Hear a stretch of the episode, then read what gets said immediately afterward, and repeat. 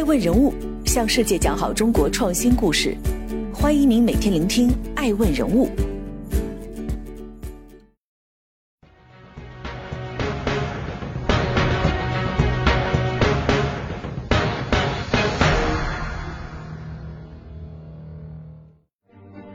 他是投资界的常胜将军。为什么我们做到很多中国第一？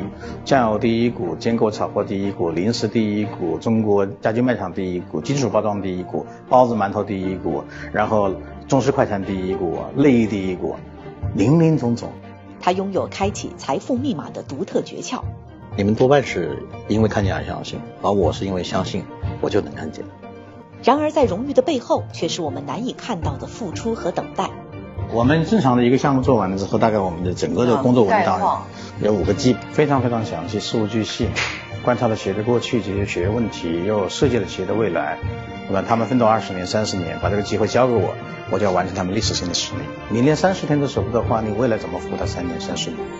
我是很愿意花时间，所以这叫反人性。爱问人物对话宋向前，带您走进他的消费投资理念。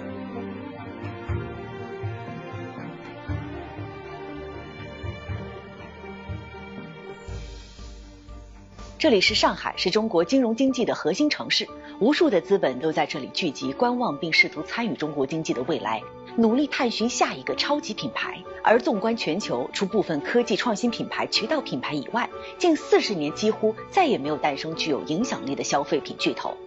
二零一九年，爱问人物曾拜访嘉华资本掌舵人宋向前先生，探讨国潮时代的消费趋势。两年过去了，随着芭比馒头、东鹏特饮。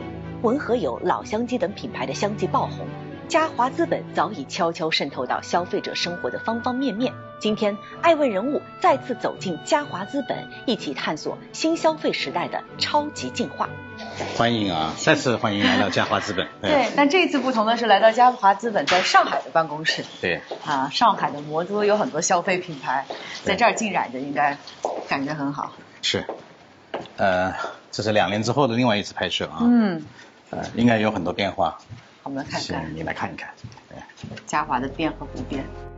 上海的外滩，中国金融发展的标志性属地，在这里，宋向前和他的嘉华资本创造着一个又一个投资领域上的奇迹。这是嘉华曾经投过的一些企业，对吧？我们来看看，细数一下嘉华曾经投资的企业，在墙上有名的有居然之家、爱慕股份。来一份儿，恰恰食品、东鹏特饮、佳佳集团、永兴股份、文和友、老乡鸡、美图、泰康，对，美团、美团、奥尔金，对，小观察，我问你，都是百姓生活方式。纵览嘉华资本所投资的企业清单，都是与百姓生活、百姓消费息息相关的领域，而这与宋向前对市场独到的洞察，以及他个人的价值观和投资理念密不可分。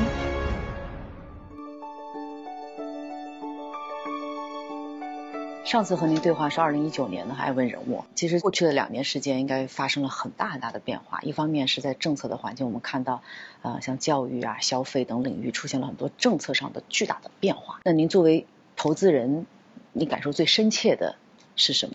我曾经写过一篇文章哈，大概是在六月吧，就是。中国进入了一个系统重装的时代。系统重装。系统重装。嗯，它不仅仅是变化了，其实是一种变革。对我个人认为，这是一次沧海桑田之巨变。嗯。这是对四十年改革开放的一个逻辑的一个修正吧。中国社会的底层逻辑快速进入到建立公平正义社会的一个时代。因为过去四十年的高速经济发展，到今天 GDP 一百万亿。经济增长速度全球第一，这个经济发展的真正中间，调整社会的底层运行逻辑，因为只有这样，社会才能够平稳、健康、有序的发展，未来才能迎来长远的啊比较稳定的社会秩序，啊，这也有利于长期的这个经济增长。那东鹏特饮到底做对了什么，使得从一分钱一罐的利润到今天千亿市值？我觉得捕捉到中国市场的这个巨大的市场红利。是。啊，就因为相信十四亿人，相信年轻人，那我是不是可以把七零八零后、九零后面对的这个消费时代做一这样的一个总结？七零后它是生产者主权的时代，八零后是销售者主权的时代，九零后它是消费者主权的时代。嗯，还不能这么分。七零后和八零后都是生产者主权的时代，就是厂商文化盛行。是，这是跟供给端的而言的话呢，就是厂商势力更强大。为什么呢？因为这是个短缺经济的时代，消费者开始第一次有了品牌意识。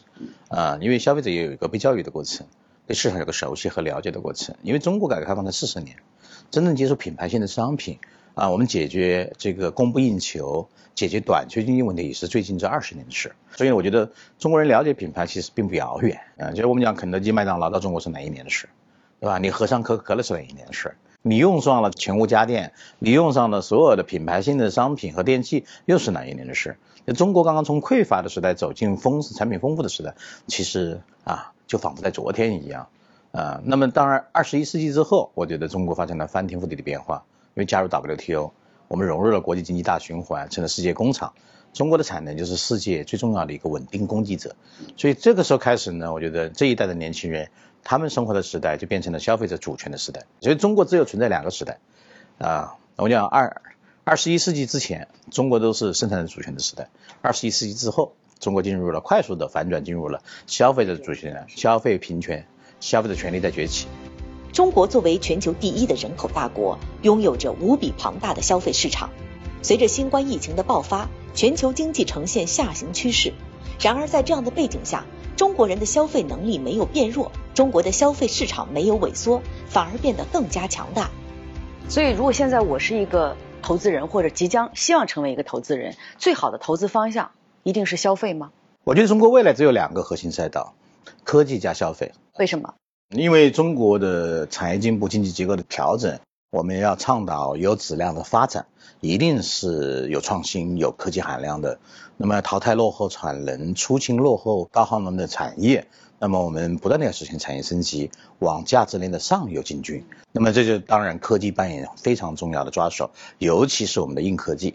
通过过去两年啊，中美贸易战和全球经济格局的重新调整和分配，大家对这个趋势看的已经很明显。所以预见未来中国投资的赛道，您相信硬科技，你相信新消费？那到底什么是？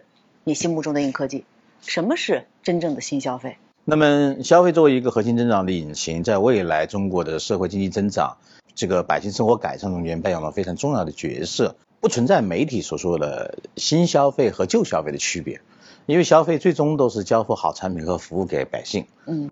那么，但是会有创新消费和传统消费的区别。嗯。那之所以有创新和传统，本质上的区别在于说，创新消费的创业者和企业家。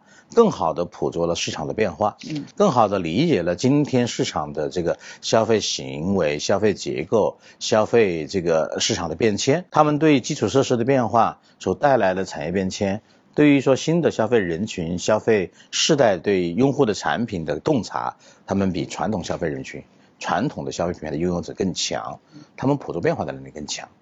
但是呢，贝佐斯也说过一句话：我们做做了太多的变化，其实不变的部分往往被我们忽略了。呃，就追逐不变才是一个真正的企业家应该做的事。怎么追求在消费世界的不变？坚持以人为本。坚持以人为本。对，我曾经说过，就是只有建立到对人性深刻洞察的产品洞察，才能形成人文价值关怀的商业体系。回归人的本质，尊重人的终身价值，这是宋向前投资理念的一种表达，也是嘉华资本考察市场的重要标准之一。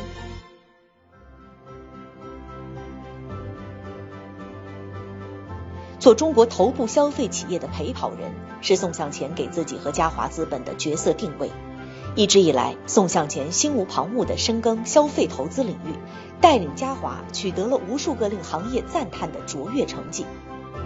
嘉华资本是哪年创立的？二零零七年。零七年，十四年。对，第十五个年头嘛。哎，二零零七年是什么契机让你创立嘉华？呃，我还是一个有梦想的人，想创立自己的品牌。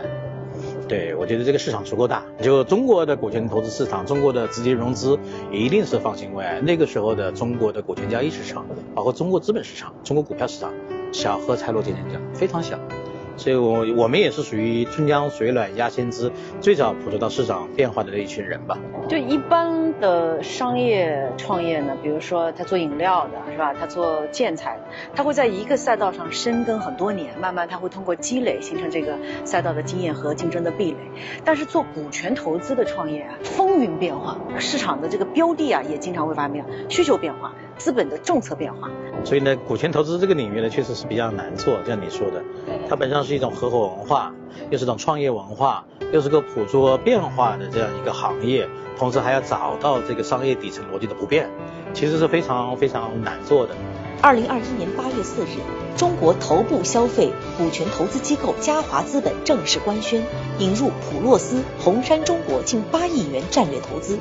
这一次，他们并非以 LP 投资人身份出资嘉华资本旗下子基金，而是成为了嘉华资本的股东。如果做个预想，你希望嘉华可以经历什么样的完美的场景？所以我其实我在做的这一次投资人引入之前，我是有底层逻辑的。为什么引入泰康？泰康也是保险公司，它有超级实力。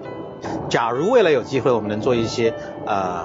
产业整合的事，呃，保险公司其实未来长期资本的主力机构，当然有没有这样的机会，还要靠市场去证明。那第二个呢，我相信中国经济也是一样，中国经济经历了高速四十年的发展，那么一定会有一次调整。那这个调整中间，所有的机构都是顺逻辑，玩的是顺周期逻辑，玩的是左侧交易，呃，就贱买贵卖的逻辑啊，大家呢，久而久之形成了套利的思想。但是呢，如果经济真的会下行，假如经济下行，甚至可能经济会有一些重要的震荡，对吧？我不敢说经济危机。那你想想，右侧交易就变得很重要，这产业就开始有整合，退潮之后就开始有很多的好公司开始跌出了它的价值出来。那么这个时候就是为真正有产业梦想的人，为中国未来有三 G 思想的人，为了中国有产业深度、产业思考的人，产业整合的人，我觉得中国未来经济的调整、结构升级、有质量发展，会给予这样有准备的机构机会。这是我想做的事儿，能不能实现，看人生有没有这样的运气。此时此刻呢，百年未有之大变局，我收到最多的问题都是创业者的彷徨，投资人的。焦虑，因为在大的变化中，别人恐惧，有人贪婪，别人贪婪，有人恐惧，但是大部分人还是盲从的。所以你最近的思考和你最近在做的事情是什么呢？是加提高了投资的速度，还是减缓了投资的速度呢？这个不是速度关系，凡事要倒过来想。这是查查理芒格说的。正是因为百年未有之变局，所以你要顺着逻辑去想，这个变局下会带来哪些结构性的机会。这样的百年未有之大变局会带来什么样的结构性的机会？能不能分享答案呢？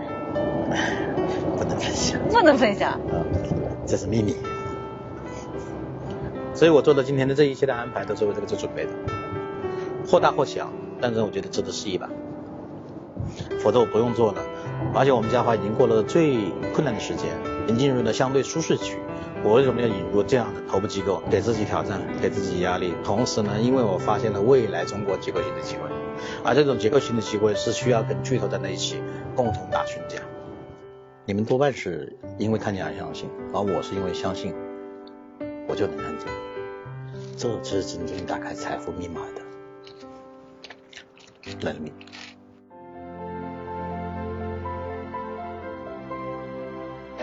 所以你看，品牌变化很快，对吧？这是我们投资的小观茶，现代派中国茶，让中国年轻人喜欢喝中国茶，做中国好茶，做好中国茶，就是杜国营的终身梦想，对吧？我觉得市场也给了他很多的一些评价，甚至有一些误解。小观察的创始人杜国营，嗯嗯，也是个非常非常优秀的创业者，也是个非常非常有情怀的一个企业家，啊。我曾经在二零二一年博鳌论坛上和他对话，他在镜头前也是这样说的：市场对他有很大的误解。误解。我之所以投资他，我就因为我们俩是同学，也是好伙伴、好朋友。呃，我相信经过了这么多的市场的波折，他也做了这么多成功的创业，他终于找到了一个大赛道——柴米油盐酱醋茶，茶排第一位，这是个万亿级的赛道。而且这个赛道呢是非常传统，因为四万家茶企抵不上一个立顿。他就立志要改变这个世界，对吧？改变中国年轻人喝中国茶的好习惯，对吧？大红袍，大红袍，绿茶，绿茶，白茶，对。啊那是我们投资的来一份。你看这条街上都有我们很多我们投资过的品牌，你看看，这有多少消费品？望山楂，这创始人就是我学生。投了吗？没有，对，这是我学生做的。元气，农夫山泉。NFC，这是果汁的升级版，冷冻，零下十七度吧，啊，这就是消费升级。啊，小小的产品背后叫商业，叫产品，看是这个小产品，能做大世界。产品小亦精彩，商业真的是大有可为。跟着你逛街真好啊，又长知识。因为你们平常不注意，对吧？我讲消费的问题就是司空见惯嘛，所以你习以为常。嗯，欢迎来到老商机。那首先啊，要洗手的。我们这里是老树，很重视食品安全，啊，重视消费者健康，不洗手不给吃饭。这是专门的洗手专门的洗手台，来欢迎。这个，哎呦，感应的水还挺猛。对，这里。感应的洗手液。对。你好，我要一个青椒香干肉丝，你呢？哇，这还有苹果还能炒鸡。再要一个小炒黄牛肉。你吃什么呀？我一样。啊？那咱俩 share 好了。啊，龙家小炒肉。对，我们分享一下吧。你跟我口味一样的话。多年来，宋向前率领嘉华资本在消费领域的投资多点开花，芭比食品、东鹏饮料、爱慕股份陆续登陆 A 股主板上市，而其所投资的文和友和老乡鸡也在近两年取得了突破性的发展。我上一次见。老乡鸡的创始人是在二零一九年全国创始人大会上。对。非常有趣的是，令我印象最深刻的是，他结束之后一直在追着我问一个问题，那是两年前，说小艾，你有没有做数字化的企业的公司，就是能把我的，比如说供应链系统、结账系统，我的所有的这些服务的系统都可以智能化、标准化，一直在追着我，要问我有什么推荐。这就是老乡鸡这个公司它最可爱的地方。为什么我投资它的很重要的逻辑？一边学习一边进步哈。对，学习当做终身刷新进步的一个手段。所以它的业内的全产业链直控、标准门店赋能系统，你用正快餐的价格能享受正常的服务，而且它能完成什么呢？数字化。它在数字化上的投入非常巨大。那您会投资这些服务品牌公司的科技公司吗？会，但是要看机遇。因为一个投资人难得的是有所为有所不为啊，对，而且在这个投资的生涯里头，往往是一阵一阵风口，很少能有投资人是始终如一的，只做一个赛道，往往是每半年换一个标签，换一个名片。所以这你就看到了，这是价法的不同，对吧？我们专心专注在这个消费服务赛道已经十五年之久。我们从来就没有改变过初衷，而我们的投资都是分布在什么呢？分布在百姓的生活方式，真的是走进了人间的烟火，成为百姓生活方式的一个部分啊。那么这样的呢，就能跨越周期，所以我们从来不追逐风口。你觉得老乡鸡未来会遇到的最大的挑战是什么？我觉得老乡鸡未来遇到最大的挑战就是管理。我一直都认为中式快餐本质上是个管理科学。第二个呢，本质上是什么呢？快餐是便民服务，走进的是千家万户。就一定要真心诚意的为百姓提供好产品和好服务。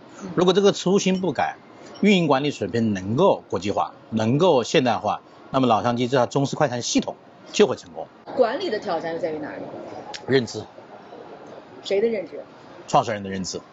就你认为这是一个餐饮，你认为是个你对管理餐饮是个厨师思想，是个店长的思想，还是一个企业家的思想？这是本质上有不同的。那提高认知怎么办呢？学习。学习最好的方式是什么呢？对标，看麦当劳怎么做的，看星巴克怎么做的。就是我讲，人太阳底下没有新鲜事儿。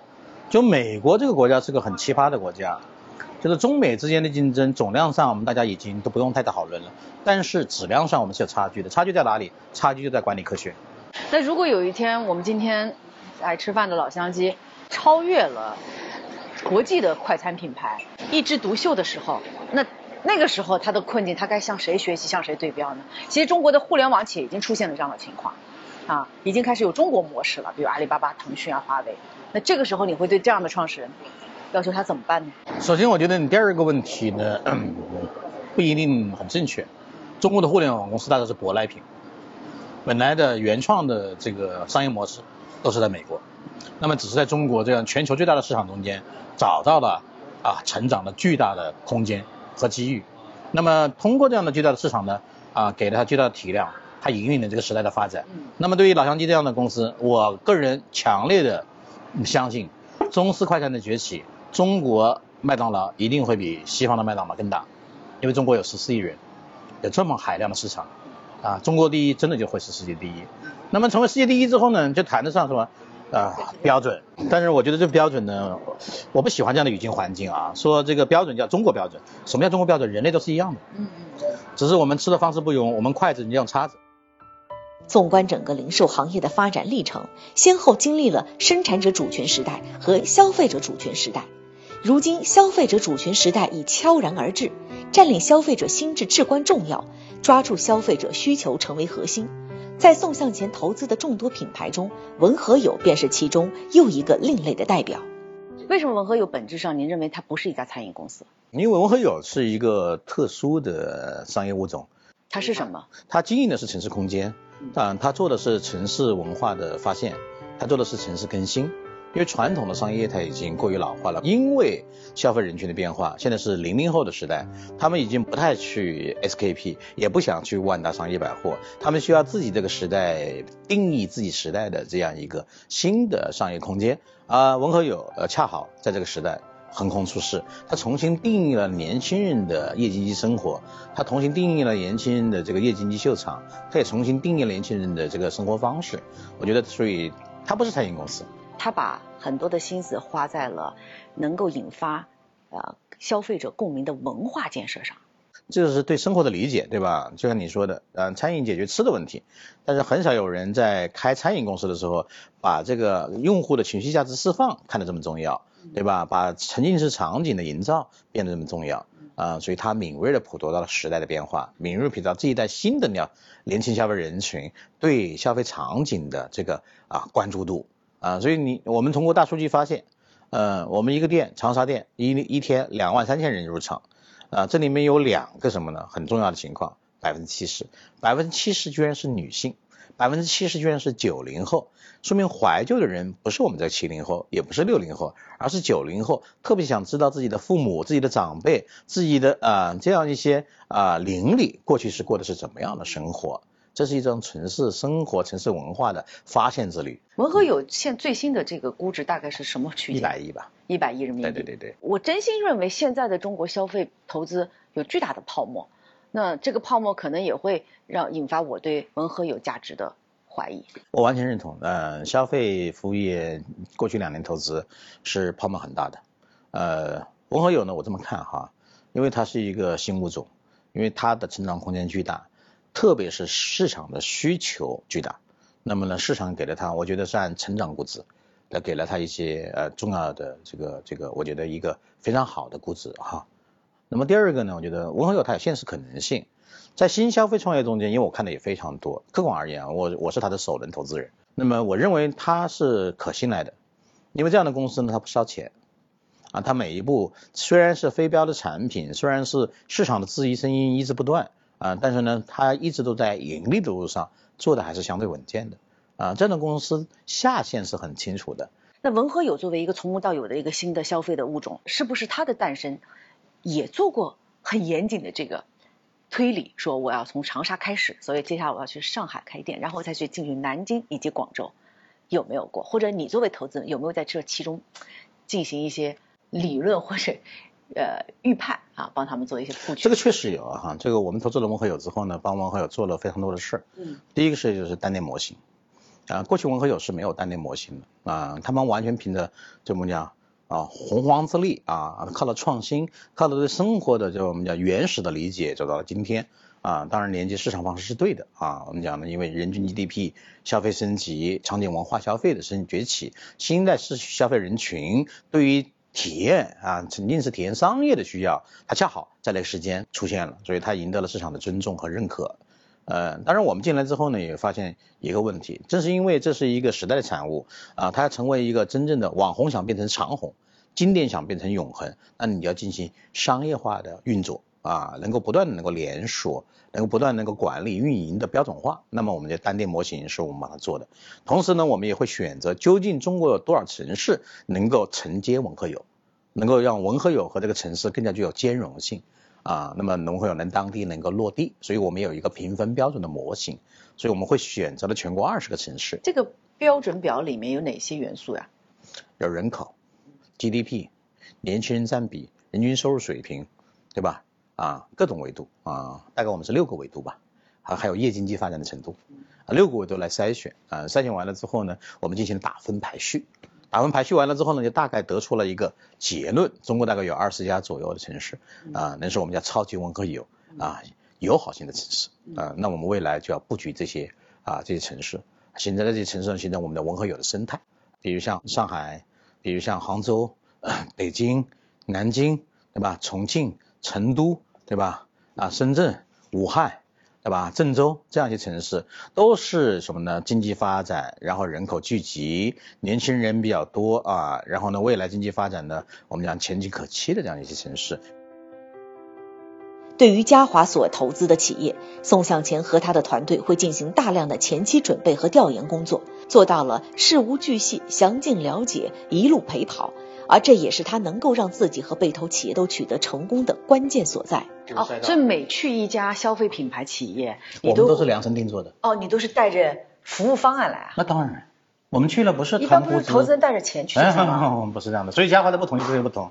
我们带的是让你变得更好，成为更好的自己。你再看看让我们的十一步棋怎么走的，就做一个项目。哦，每一个项目要有十一步棋，标准动作。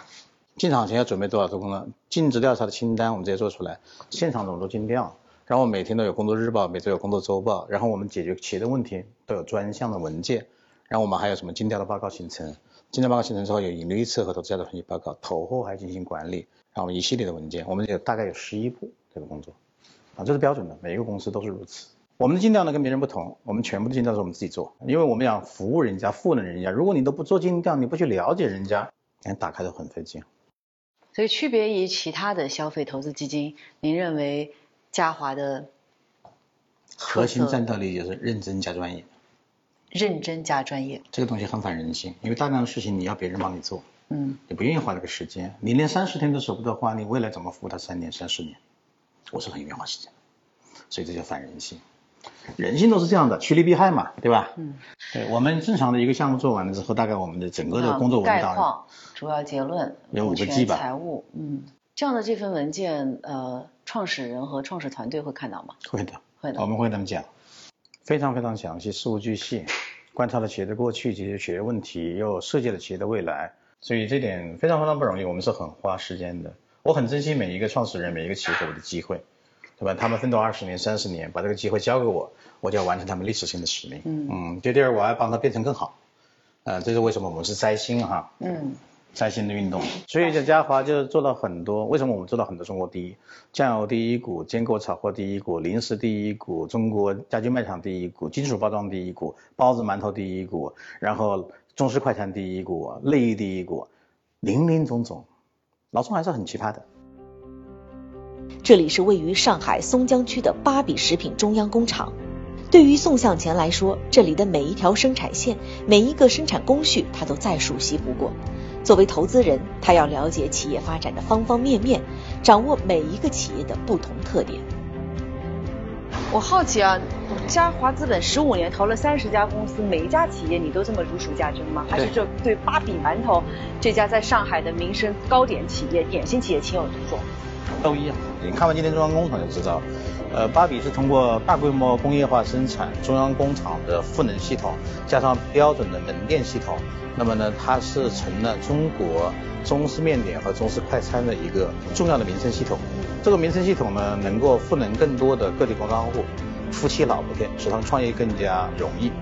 第二个，芭比呢，它是中式面点和中式炒早餐工业中间第一个完成品牌化和连锁化的公司。那第三个呢，很重要的，这个公司呢有很重要的特点，to B 能 to C，能到店能到家，呃，能生产鲜食产品，也能生产这个的预包装食品，嗯，所以它是全场景、全流量、全领域竞争的。为什么相信中国一定会出现伟大的消费级企业？很正常，因为中国百姓的需求巨大，十四亿人啊，每个人都要吃，就是我们讲的刚需高频的赛道，衣食住行、吃穿用度、寓教于养都特别大，而是我们过去的需求没有被满足，或者是我们满足的不那么好，所以我们讲的，就是人民群众日益增长的物质文化生活需要和发展不充分、不平衡的矛盾。今天这些企业的存在，这些品牌的崛起，都是来满足、填补这种不平衡、不充分需要的。所以是，全球最大的市场一定会诞生全球最大的品牌。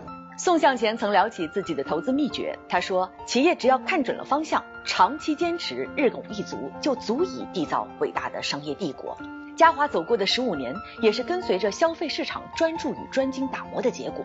进入新消费时代以来，利他主义、共享意识、极简主义、国潮范儿、自我净化等兴起，消费者在更迭。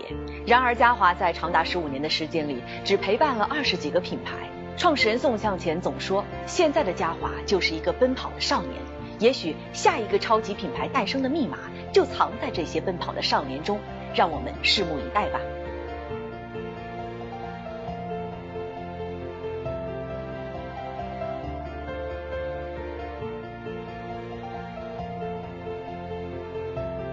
我是嘉华资本的创始人宋向前，遇见未来，我相信守正出奇，我相信夺冠约取。